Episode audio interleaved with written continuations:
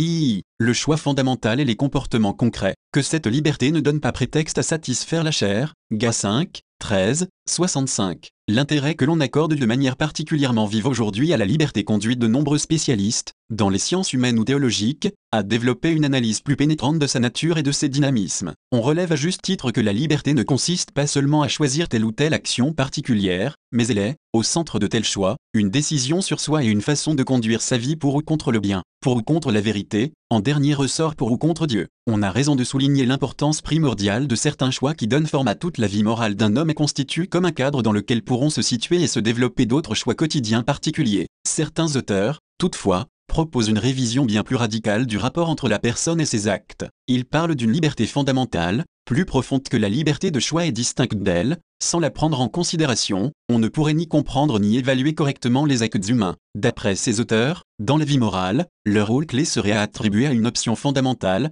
mise en œuvre par la liberté fondamentale grâce à laquelle la personne décide pour elle-même de manière globale, non par un choix précis, conscient et réfléchi, mais de manière transcendantale et athématique. Les actes particuliers qui découlent de cette option ne constitueraient que des tentatives partiales et jamais déterminantes pour l'exprimer, ils n'en seraient que les signes ou les symptômes. L'objet immédiat de ces actes, dit-on, n'est pas le bien absolu, face auquel la liberté de la personne s'exprimerait à un niveau transcendantal, mais ce sont les biens particuliers, ou encore catégoriels. Or, d'après l'opinion de quelques théologiens, aucun de ces biens, partiels par nature, ne pourrait déterminer la liberté de l'homme comme personne dans son intégralité, même si ce n'était que par leur réalisation ou par leur refus que l'homme pouvait exprimer son option fondamentale. On en vient ainsi à introduire une distinction entre l'option fondamentale et les choix délibérés de comportement concret, distinction qui, chez certains auteurs, prend la forme d'une dissociation, lorsqu'ils réservent expressément les notions de bien et de mal moral à la dimension transcendantale propre à l'option fondamentale, qualifiant de juste ou de fautif les choix des comportements particuliers intramondains qui concernent les relations de l'homme avec lui-même, avec les autres et avec le monde des choses. Il semble ainsi que se dessine,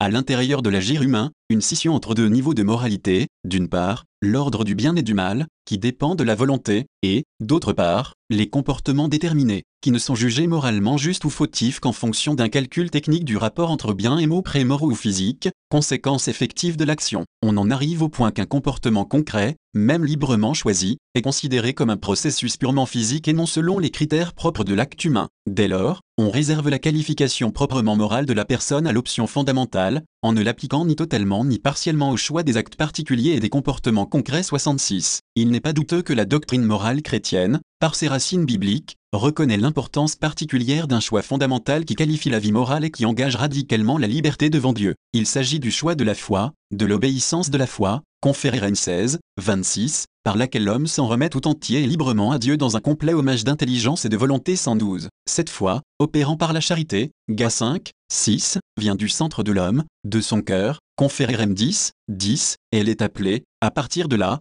à fructifier dans les œuvres, conféré MT 12, 33 à 35, LC 6, 43 à 45, RM 8, 5 à 8, GA 5, 22. Dans le décalogue, on trouve, en tête des différents commandements, l'expression fondamentale « Je suis le Seigneur, ton Dieu », ex 20, 2, qui, donnant leur sens authentique aux prescriptions particulières, multiples et variées, confère à la morale de l'alliance sa cohérence, son unité et sa profondeur. Le choix fondamental d'Israël concerne alors le commandement fondamental, confère Jos 24, 14 et 25, ex 19, 3 à 8, mi 6, 8. La morale de la nouvelle alliance est, elle aussi, dominée par l'appel fondamental de Jésus à venir à sa suite, ainsi qu'il le dit au jeune homme, si tu veux être parfait, viens et suis-moi, MT 19, 21, à cet appel, le disciple répond par une décision et un choix radicaux. Les paraboles évangéliques du trésor et de la perle précieuse, pour laquelle on vend tout ce qu'on possède, sont des images parlantes et vivantes du caractère radical et inconditionnel du choix qu'exige le royaume de Dieu. Le caractère absolu du choix de suivre Jésus est admirablement exprimé par ces paroles, qui veut sauver sa vie la perdra, mais qui perdra sa vie à cause de moi et de l'évangile la sauvera. Mac 8, 35. L'appel de Jésus,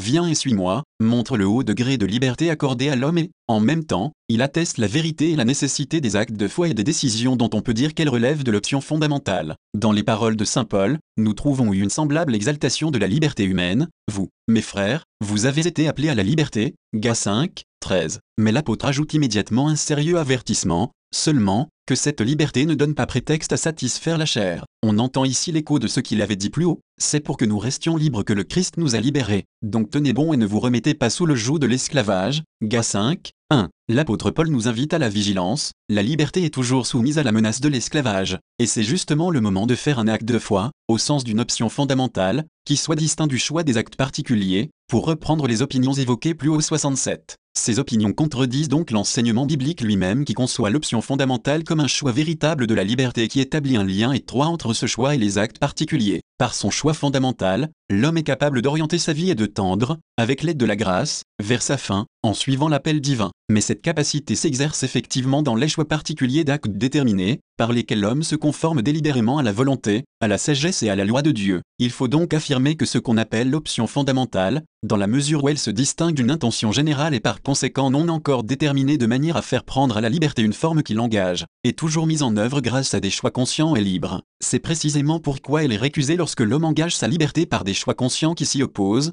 en matière moralement grave. Séparer option fondamentale et comportement concret revient à contredire l'intégrité substantielle ou l'unité personnelle de l'agent moral, corps et âme. Si une option fondamentale fait abstraction des potentialités qu'elle met en action et des déterminations qu'il exprime, elle ne rend pas justice à la finalité rationnelle immanente à l'agir de l'homme et à chacun de ses choix délibérés. En réalité, la moralité des actes humains ne se déduit pas seulement de l'intention, de l'orientation ou de l'option fondamentale, entendue au sens d'une intention qui ne comporte pas d'engagement bien déterminé ou qui ne serait pas suivie d'un effort réel dans les divers domaines où doit s'exercer la vie morale. On ne peut juger de la moralité, dès lors qu'on ne met de vérifier si le choix délibéré d'un comportement concret est conforme ou contraire à la dignité et à la vocation intégrale de la personne humaine. Tout choix implique toujours une référence de la volonté délibérée aux biens et aux maux présentés par la loi naturelle comme des biens à rechercher et des maux à éviter. Si l'on considère les préceptes moraux positifs, la prudence doit toujours vérifier leur pertinence dans une situation déterminée, en tenant compte, par exemple, d'autres devoirs peut-être plus importants ou plus urgents. Mais les préceptes moraux négatifs, c'est-à-dire ceux qui interdisent certains actes ou comportements concrets comme intrinsèquement mauvais, n'admettent aucune exception légitime. Ils ne laissent aucun espace moralement acceptable pour créer une quelconque détermination contraire. Une fois reconnue dans les faits la qualification morale d'une action interdite par une règle universelle, le seul acte moralement bon consiste à obéir à la loi morale et à éviter l'action qu'elle interdit 68. Il faut ajouter une importante considération pastorale. Dans la logique des positions mentionnées plus haut, l'homme pourrait, en vertu d'une option fondamentale, rester fidèle à Dieu, indépendamment de la conformité ou de la non-conformité de certains de ses choix et de ses actes délibérés avec les normes ou les règles morales spécifiques. En raison d'une option première pour la charité, l'homme pourrait demeurer moralement bon, persévérer dans la grâce de Dieu, gagner son salut, même si certains de ses comportements concrets étaient délibérément et gravement contraires au commandement de Dieu,